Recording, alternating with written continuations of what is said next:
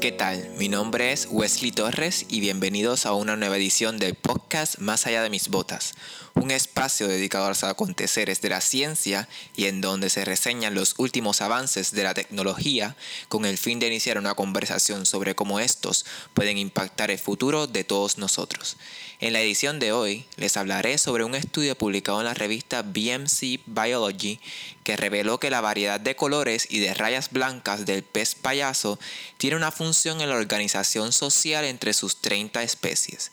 Los científicos observaron que las diferentes especies se mezclan en un mismo espacio e incluso comparten una misma anémona, cuando tienen rasgos muy diferenciados en número de rayas o pigmentación para evitar la confusión entre ellos.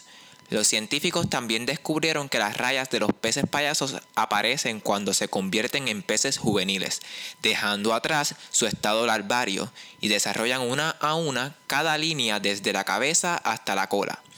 Los científicos proponen como hipótesis que los peces juveniles no desarrollan sus rayas porque quieren enviar el mensaje de que no son organismos peligrosos ni competidores. Investigaciones pasadas han descubierto que todas las especies de peces payasos vienen de un mismo antepasado, que poseía tres rayas, un número que se diversificó de 0 a 3 a lo largo de la evolución. A partir de ahora el estudio va a centrarse en identificar los genes que controlan la aparición de las líneas blancas para entender mejor su evolución y el rol de las diferentes pigmentaciones en su forma de organizarse.